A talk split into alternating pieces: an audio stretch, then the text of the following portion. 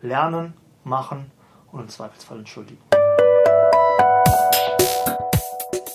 Ich bin wieder im Espas Lab. Mir gegenüber sitzt Thomas Plotjanik, Product Owner bei ePost, intern liebevoll äh, Mira genannt. Thomas, vorweg erstmal vielen Dank, dass du dir heute die Zeit nimmst. Willkommen im Inno-Podcast. Bevor wir zum Thema ePost ähm, kommen, würde ich gerne erstmal damit anfangen, herauszufinden, wer ist eigentlich der Mensch Thomas Plotjanik?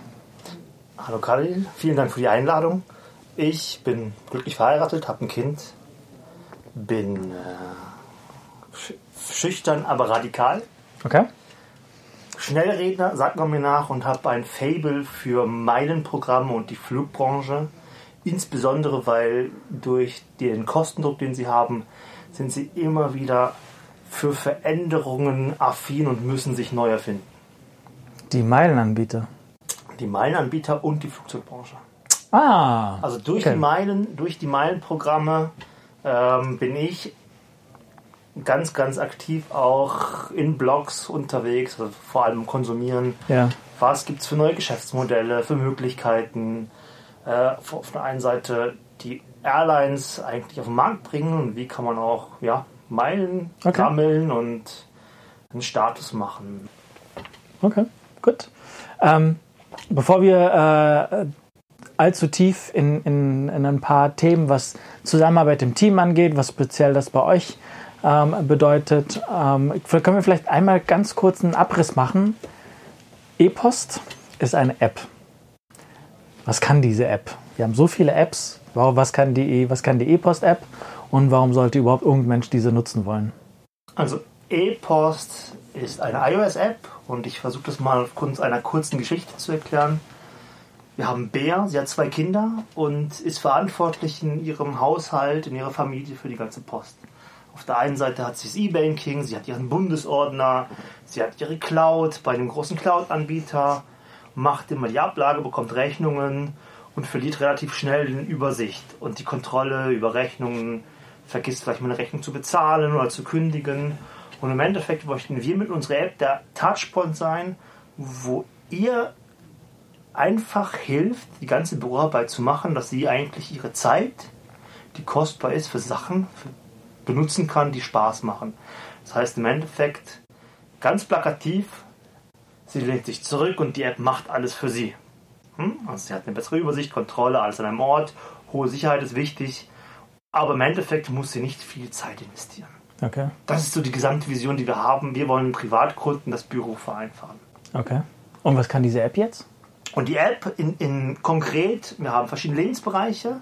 Der erste Bereich ist ähm, Rechnung bezahlen. Wir haben gesagt, wir müssen irgendwo anfangen. Ja. Also Rechnung bezahlen tut eigentlich Bea, das ist die, die Persona, mit der wir arbeiten, macht sie eigentlich entweder wöchentlich oder einmal im Monat.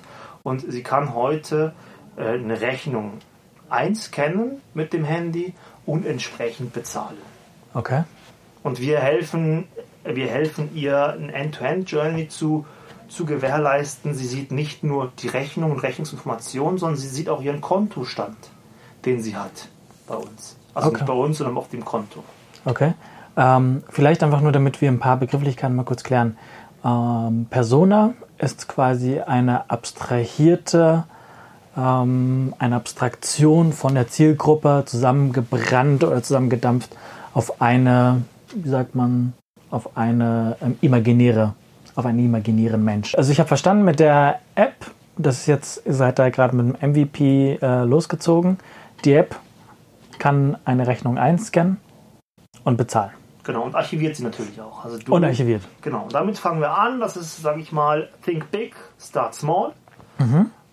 Das ist der erste Case, den wir umgesetzt haben und wir sind dort mit einer äh, innovativen Bank, also mit der Hypothekarbank Lenzburg, im, im, im Markt und haben für unsere internen Mitarbeiter diese App mal lanciert, dass wir jetzt anfangen können zu lernen und schauen können, wo sind denn noch Bedürfnisse vom Kunden, was können wir verbessern und sind automatisch auch mit Gesprächen mit anderen innovativen Banken und Großbanken, kleineren Banken, um unsere Vision, die wir haben, im Endeffekt zu verwirklichen. Das heißt, wir möchten wie im europäischen äh, Raum auch die Möglichkeit haben, Informationen von Kontodaten, also Salden, Transaktionen, die anzeigen, dass du oder Bea in, in, im Endeffekt weiß, was eigentlich auf ihren Konten passiert, dass sie, wenn sie eine Rechnung bezahlt, weiß, von welchem Konto sie bezahlt und äh, ja auch sieht, wann die Rechnung bezahlt wurde, dass sie eine End-to-End-Journey hat.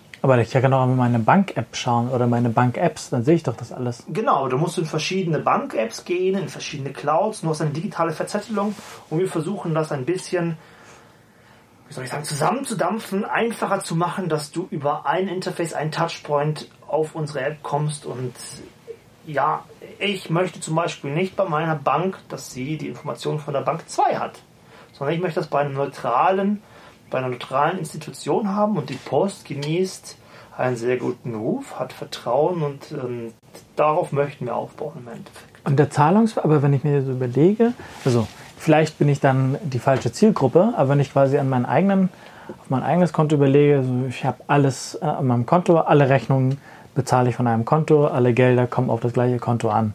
Gibt es da irgendwie noch zwei, drei andere Konten, aber da ist, die sind die gibt es da einfach, einfach nur. Ist das, gibt es tatsächlich so viele Menschen, die quasi Rechnungen aus verschiedenen Konten bezahlen?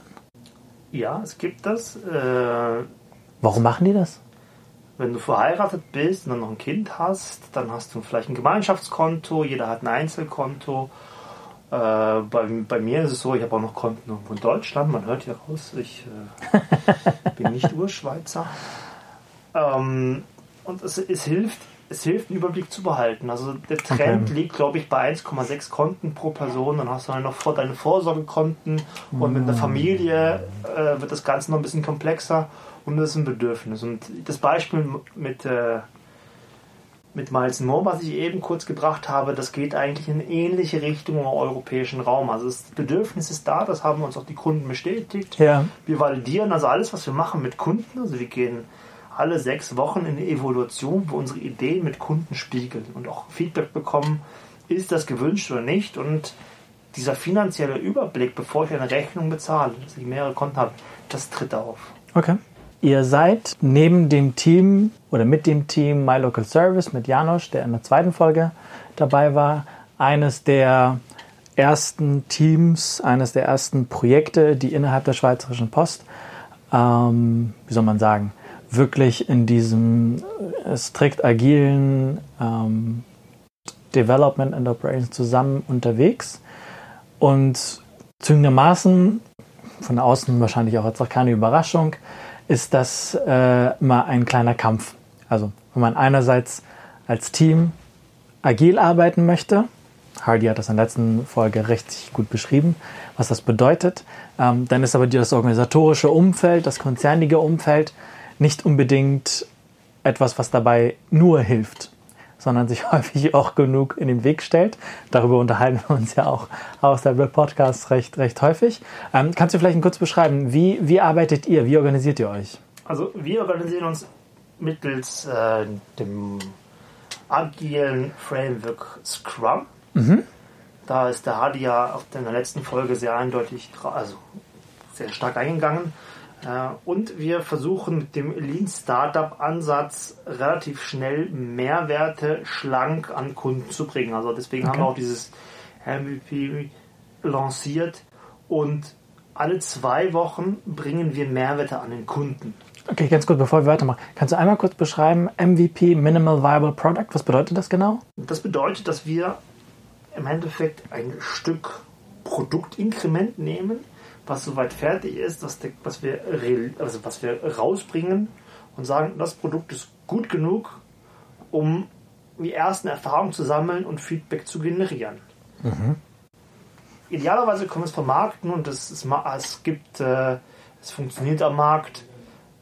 In der klassischen, in der klassischen Vorgehensweise haben wir früher vor allem äh, viele Spezifikationen geschrieben. Ja. Äh, ich habe mal eine sogar gesehen, die war 400 Seiten lang. Ui.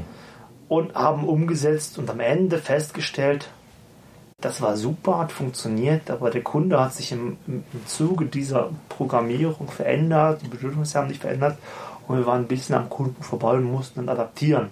Wir versuchen schon früh auf den Markt zu gehen, Ja. um zu lernen, um entsprechend zu adaptieren und Mehrwert zu schaffen.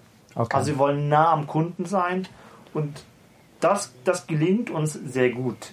Also wir merken, wir haben jetzt was rausgebracht und wir bekommen Feedback, uns, uns fehlen noch Themen. okay. Auch, also auch wir haben jetzt das Rechnung bezahlt, das funktioniert. Ja. Aber es gibt Themen wie, ich würde auch gerne ein Archiv haben als Beispiel. Ja.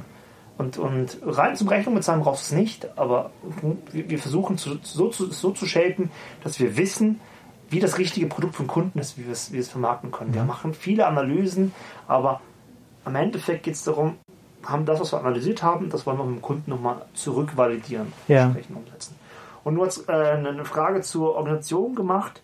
Wir sind so aufgeteilt, dass wir ein Team in Bern im Espace Lab haben und das andere Teil des Teams, also vor allem die Entwickler, sind bei uns in, in Bellinzona. Ja. Und äh, Ken- Kennst du, weil wir auch ein paar Menschen aus Polen, Kanada, Frankreich, Deutschland und sonst wo haben. Kannst du die kurz beschreiben? Bellinzona, Bern, ist das hier irgendwie zehn Minuten voneinander entfernt oder?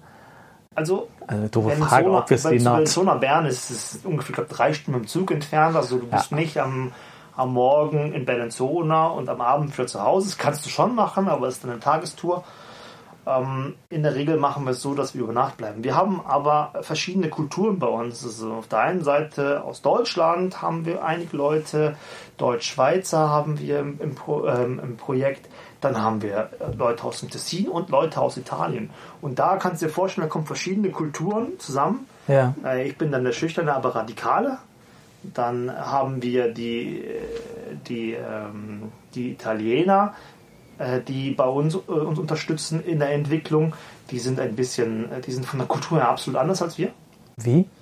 Äh, Sie sind zurückhaltender, würde ich sagen, als ich. Also sie sind, sie sind zwar impulsiver, Ja. aber wenn es darum geht, im Team zu interagieren und du, du äh, einen Product Owner hast, sind sie ruhiger und, und sie, sie, sie, sie möchten gerne gesagt haben, was ist die Vision, was ist das Ziel? Okay, da, da arbeiten wir hin. Okay. Und äh, da mussten wir uns finden. Also das, das hat ein bisschen gedauert, bis, bis jeder einen anderen verstanden hat und das Vertrauen aufbaut, weil das ist einfach auch dann noch eine andere Sprache. Wir machen das Ganze auf Englisch. Also unsere Kommunikation, Dokumentation ist komplett auf Englisch. Aber quasi dann auch für alle in der Fremdsprache. Vor allem in der Fremdsprache. Das macht es nochmal zusätzlich herausfordernd, weil wir keinen Native Speaker haben im Ja. englischen Bereich. Und da sind natürlich Missverständnisse vorprogrammiert. Vor allem am Anfang. Jetzt, jetzt nach, ähm, wir haben im Februar angefangen, in dem Team zu entwickeln.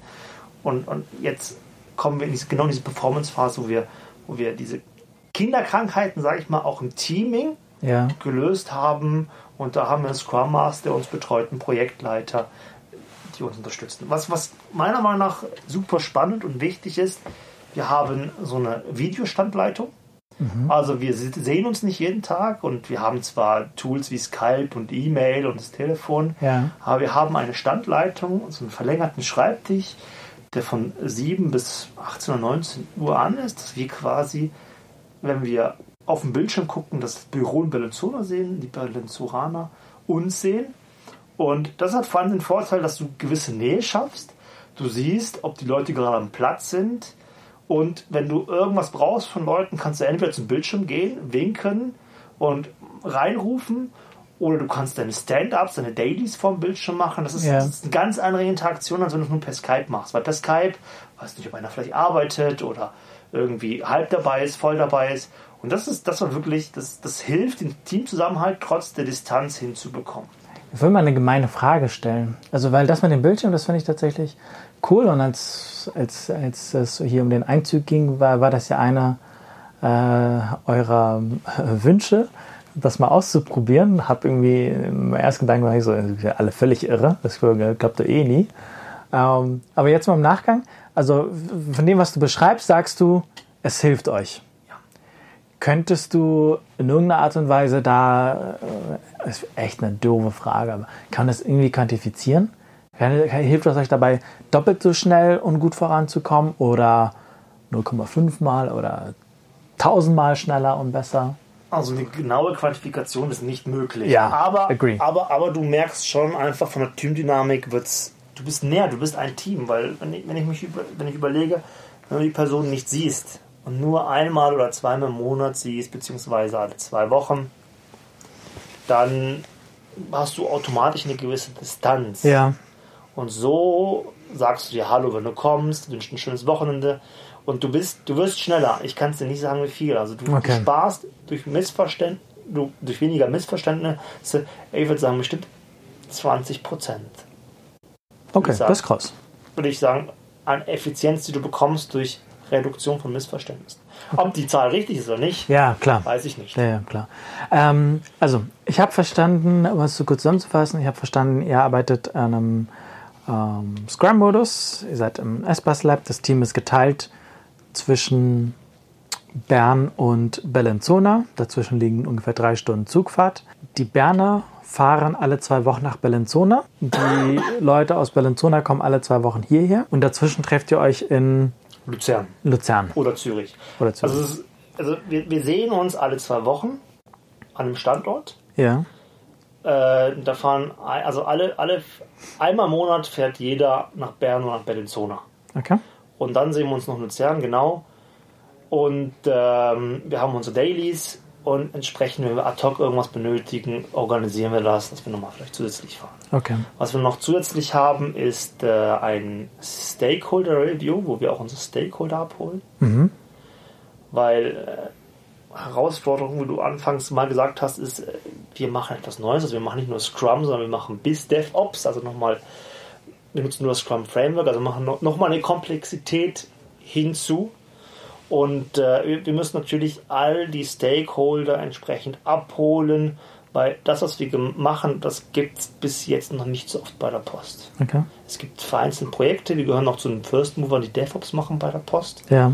Und äh, da hast du Erklärungsbedarf. Ob es beim Stakeholder, beim Management ist, bei. ganz kurze Frage, wer, wer sind eure Stakeholder? Also wer hockt da so regulär? Also wir haben vom, Manage vom Top-Management bis äh, zum Teammitglied aus der Linie bei uns. Es sind dort Stakeholder, die ohne Anmeldung teilnehmen können im Stakeholder-Management.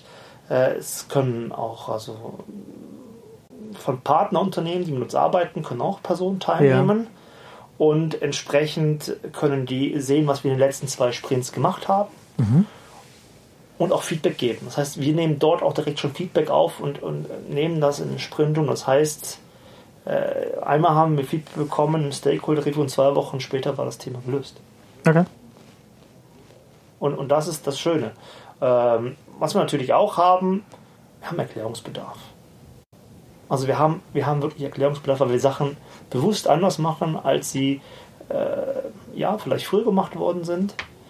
Wir möchten schlank sein, also wir versuchen irgendwo diesen Lean Approach. Kannst du, kannst du es vielleicht an einem Beispiel festmachen? Also was macht ihr anders lean, was jetzt gemein formuliert Management vielleicht nicht ganz durchdringt und versteht?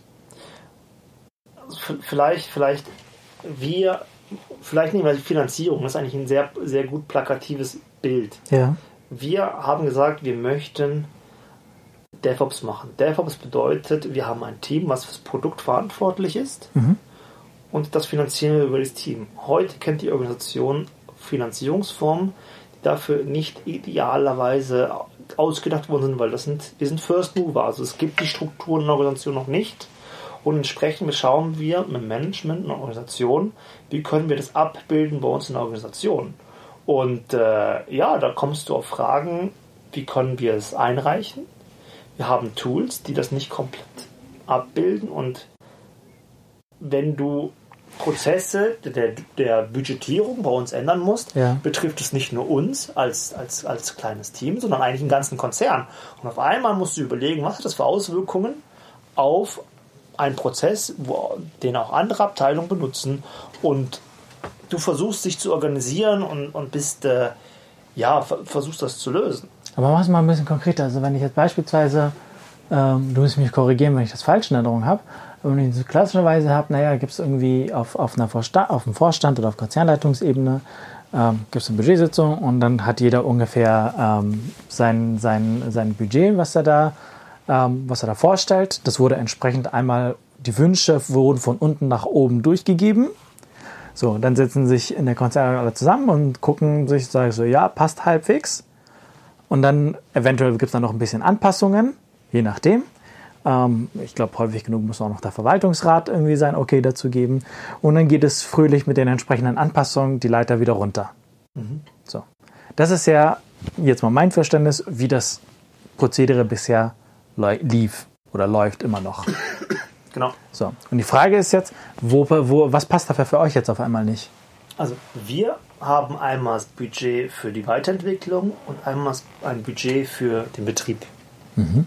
Und dann haben wir noch einen Marketingplan, wo wir Vermarktungsaktivitäten festhalten. Ja. Und unsere Idee, also die Prozesse sind einfach im Hintergrund ganz andere. Wenn du Betriebsbudget einstellst, werden andere Bereiche aktiviert und andere Personen als die, die eigentlich bei uns den Betrieb und die Weiterentwicklung machen im, im Projekt. Also wir werden eigentlich finanziert über ein Weiterentwicklungsprojekt. Ja. Wir machen aber nicht nur Weiterentwicklung, sondern auch operativen Betrieb. Ja. Und aus Compliance-Sicht, ich bin auch kein Experte, sind das verschiedene Töpfe. Und das musst du, das, das sind so Compliance-Themen, die du im Konzern hast, okay.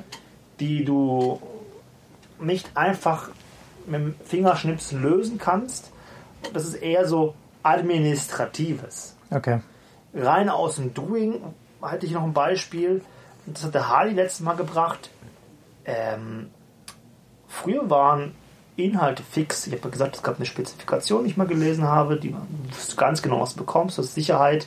Am Ende äh, ja, bekommst du das Produkt, sieht mhm. so aus, hat die und die Farbe und hoffentlich funktioniert es am Markt. Mhm. Heute ist es so, dass äh, wir den Inhalt variabel gestalten.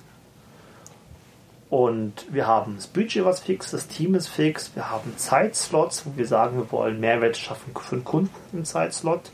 Und das, da, da brauchst du Vertrauen vom Management, von den Stakeholdern, dass wir das Richtige machen. Okay. Und da sind wir in einem absoluten Wandel, dass wir sagen, okay, wir haben das Budget und, und das Management vertraut uns und wir brauchen das Management als Enabler, Supporter, um uns, sage ich mal, Widerstände oder knifflige Aufgaben, die wir auf unserer Stufe nicht lösen können, dass die es umsetzen können. Okay. Und, und das, sind so, das sind so Themen, die, wo wir uns bewegen, wo, wo wir auch viel diskutieren müssen, um ein, ein gleiche Bild zu haben. Weil eine Person, ein Stakeholder, der uns alle vier Wochen sieht, ja. ist natürlich nicht so nah wie das ganze Team, was eigentlich jeden, jeden Tag, Tag miteinander zusammensitzt, ja. miteinander zusammen, zusammenarbeitet und das Verständnis für einen Stakeholder zu schaffen, das kann auch anspruchsvoll sein, weil du einfach in der Geschwindigkeit bist. Du willst es, du willst das Produkt auf den Boden bringen, du willst ja, es zum Laufen bringen. Wenn du in zwei Wochen Sprints unterwegs bist, genau. ist das eine andere Nummer, ja. Okay. Okay, das habe ich verstanden. Also nur damit ich es einmal kurz zusammengefasst habe und wirklich richtig verstanden habe. Also ähm, ihr arbeitet in einem agilen Modus, im Scrum. Das heißt, ihr arbeitet in zwei Wochen Sprints. Das bedeutet, innerhalb, ja, euch irgendwie einen Tag zusammen oder habt das irgendwie schon mal geplant und sagt, innerhalb der zwei Wochen liegt der Fokus auf folgende Aspekte der App. Sprint Goals alle zwei Wochen, drei so. bis vier Sprint Goals, in der Regel drei, wo wir sagen, das sind die, das sind unsere Ziele, die wir erreichen. Genau, das passiert dann innerhalb der zwei Wochen ähm, und dann geht das entsprechend immer in diesem Takt weiter. Was ihr noch macht, um euch zu organisieren und dass es so klappt, ist, dass jedes Team, egal ob Bern oder Bellanzona, diese physische Nähe schafft, indem mindestens einmal im Monat jeweils ihr euch gegenseitig besucht und dazwischen, wenn es notwendig ist, auch. Und ähm, dass ihr euch auch noch in Luzern trefft. Genau. Jetzt verstehe ich mal daraus, okay, die physische, also auch wenn man irgendwie in verschiedenen Ecken des Landes arbeitet, die physische Nähe, eine regelmäßige physische Nähe ist nicht, ähm, ist nicht zu, zu ersetzen. Also die muss die, die, Trotz allem muss die mal da, muss die da sein. Die, die musst du haben, damit du weißt, wie das, wie, wie das funktioniert, wie das Team funktioniert. Und äh, wir haben noch einen weiteren Punkt, den du noch nicht erwähnt hast, dieses, dieses DevOps. Also ja. King of Ops im Endeffekt, weil agile Scrum machen viele. Ja. Wir versuchen wirklich auch Operation bei uns zu integrieren. Also den regulären Betrieb. Den regulären Betrieb, der normalerweise klassisch ausgelagert ist beim anderen Team, das ist halt ja. bei einem Team bei uns. Ja. Und, und wenn dort irgendwas nicht funktioniert, dann bleibt die Weiterentwicklungsarbeit stehen, bis der Betrieb funktioniert. Also sie sind okay. auch verantwortlich, dass das Produkt und bei uns jetzt in dem Fall die App funktioniert. Und das schafft natürlich eine ganz eigen, eine andere Das ist eine eigene Verantwortung, Dynamik auch. eigene Dynamik und du bist einfach im End-to-End, weil äh, ja, du bist verantwortlich für was, was du baust, auch später im Betrieb. Soweit, soweit das mal verstanden. Ähm, zum im, dritten Punkt.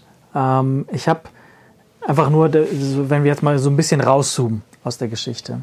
Ähm, es ist ja nun kein Geheimnis, dass die Briefmenge, also die Anzahl der Briefe, die die Post jeden Tag äh, zustellt, die geht zurück. Und zwar in einer Geschwindigkeit, ähm, die, die mu- muss man erstmal woanders nochmal so wiederfinden. Ähm, damit entgehen uns auch Einnahmen. Und was wir, was der Bereich Postmail, da wo ihr ähm, und ja auch unterwegs seid, ähm, was der ähm, durch laufende Optimierungen, ähm, was dort an Effizienz herausgeholt worden ist, ähm, ist ja echt krass beeindruckend. Also das ist ähm, Hut ab, was da, was da äh, die letzten Jahre dem Management ähm, um, um Uli Honi und anderen gelungen ist. Ähm, Chapeau. Allerdings, so Kehrseite, da ist nicht mehr viel Spielraum.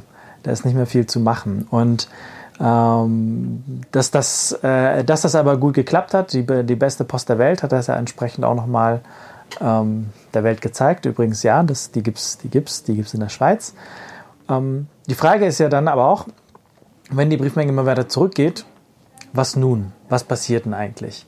Und ist das, woran ihr arbeitet, also ist E-Post, ist das so der Versuch, dort entsprechend auch ähm, entsprechend sich zu positionieren und wegbrechende Umsätze ja ein Stück weit auch zu ersetzen? Erstmal möchte ich mich bedanken für diesen Job, den die, die Personen, also die Kollegen und Kolleginnen machen, egal ob Zustellung, Marketing oder Sortierung oder Geschäftsentwicklung.